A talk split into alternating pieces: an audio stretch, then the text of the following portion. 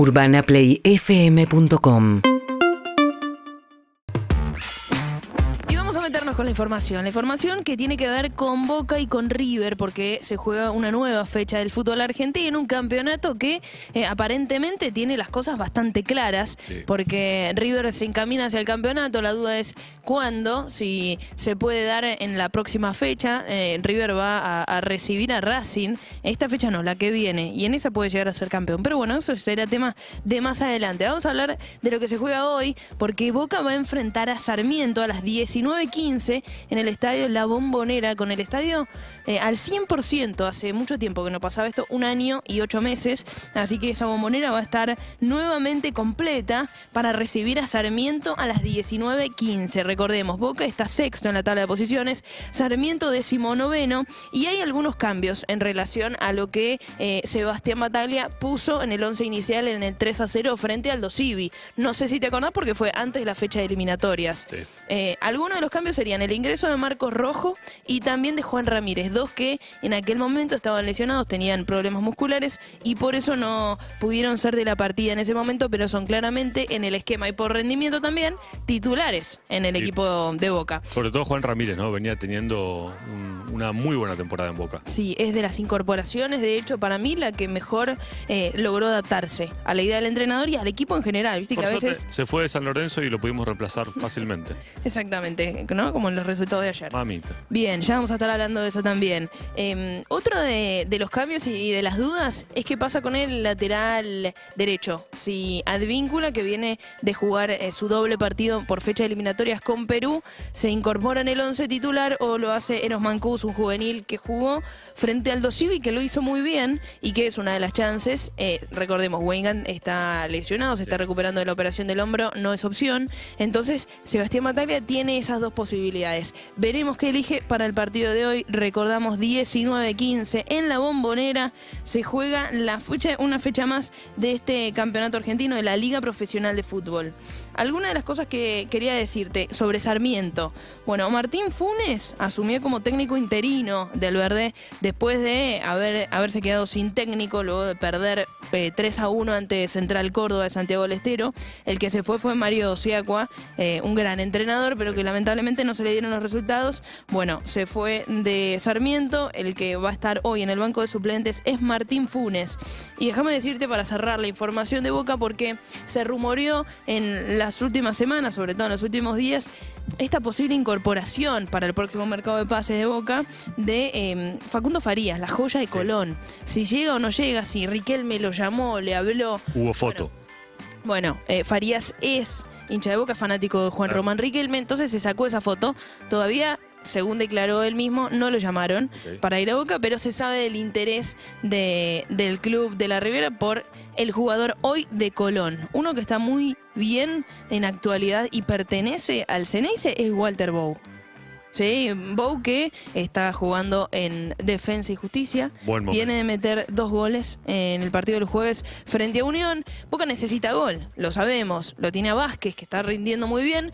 Pero bueno, un delantero de jerarquía siempre le viene bien, sobre todo en el armado del plantel que tiene hoy Bataglia. Y creo que Bow podría ser una gran incorporación. Tiene que volver en diciembre. Ah, te iba a preguntar eso. En diciembre tiene que volver y seguramente se queda, ¿no? Porque Bueno. es, es un buen refuerzo para el plantel. En diciembre no solamente vuelve Bow, también vuelve Mateo Retegui de Talleres y Guanchope Ávila de Estados Unidos. Veremos qué hace Boca con todo eso, qué decide el Todos Consejo de Fútbol. además. Sí. ¿No? Y aparte, partido fundamental para Boca para. Ya está adentro, por lo menos en este momento en la liga anual, ya está dentro de la Libertadores. Eh, de la Sudamericana ya está adentro, pase lo que pase. Igual ya por los puntos eh, ya está más que cómodo, estaría más que cómodo. Eh, Sí, lo que dicen puertas adentro en Sí. Boca es es importante clasificarte por la tabla anual también para sacarle un poco de presión a lo Claro. que va a ser la final de la Copa Argentina. Claro, exactamente. Entonces creo que Estás por ahí cómodo con viene- eso y no necesitas ganar sí o sí. Por más que Boca necesita ganar sí o sí y más una final, digamos, pero, pero por lo menos es una presión menos. Bueno, te cuento un poquito de River, Sofi. Dale. Eh, porque este domingo va a enfrentar a Platense en la cancha del Calamar. Eh, a ver, están a nada de ganar el título y más con lo que pasó ayer con el empate de Talleres 1 a 1 con Vélez. Eh, y lo que decías vos es cierto. Si River primero tiene que ganar a Platense. O sea, es cierto que contra eh, Racing podría ser campeón eh, con aforo total, o sea, 100% de la capacidad del Estadio Monumental para jugar contra, contra Racing. Eh, así que la verdad es que puede ser una gran fiesta, pero primero tiene que ganar a Platense. Entonces, sí, si le gana a Platense y le gana a Racing, es campeón en la próxima fecha. Pero por ahora falta un partido. La buena noticia para los de Gallardo es que ya va a contar con Armani, con el Sicario Rojas, uno de los mejores apodos del mundo, mundial, central, sos paraguayo, te dicen el sicario, listo, no hay nada más. Animate a encarar. Claro. Eh, con Héctor Martínez y con Julián Álvarez, que todos vuelven de, de su paso por las distintas elecciones, y con Paulo Díaz, importante detalle, que se recupera de la lesión, todavía no lo tiene ni a Nico de la Cruz, ni a Roleiser, ni a Angeleri pero obviamente, eh, a ver, va con todas las de ganar a, Vicente López. Eh, la formación va con Armani Rojas, Paulo Díaz, Héctor Martínez, Milton Casco, Santiago Simón, Enzo Fernández, Enzo Pérez, Agustín Palavecino, Romero y Julián Álvarez.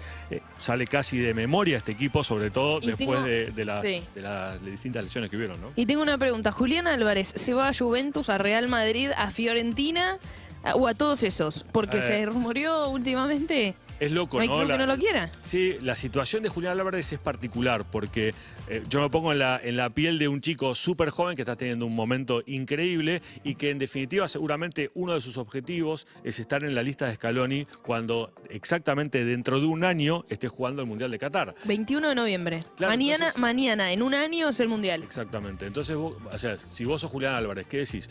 ¿Me quedo en River donde sé que estoy muy bien, donde sé que la voy a seguir metiendo, voy a seguir jugando? ¿O me voy al Real Madrid, a la Juve, a donde sea, donde por supuesto eh, vas a tener muchísima, muchísima exposición, pero donde tenés una competencia bravísima y te puede pasar que no juegues un partido y empezás a salir de la consideración y en tres meses quién era Julián Álvarez. O sea, e, es, complicado eso. Por otro lado, ¿cuántas veces en tu vida, en tu historia, te vienen a buscar clubes como esos? Entonces, es una decisión, me parece un poquito complicada, ¿no? Una cláusula de rescisión de 20 millones de dólares hay que ver si algún club está dispuesto a pagarla en este mercado de pases o River lo puede retener un tiempo más. Lo cierto es que ayer habló Marcelo Gallardo en conferencia de prensa, habló muy bien de Julián Álvarez, de su entorno, de su familia, de su forma de trabajo, más allá de toda la locura que se arma alrededor de un jugador que vive un momento como este. es un chico con los pies muy sobre la tierra y eso, como decías vos bien, Sofi, mucho tiene que ver con que tu entorno te ayude, ¿sí? Y sin dudas el entorno de Julián Álvarez te ayuda.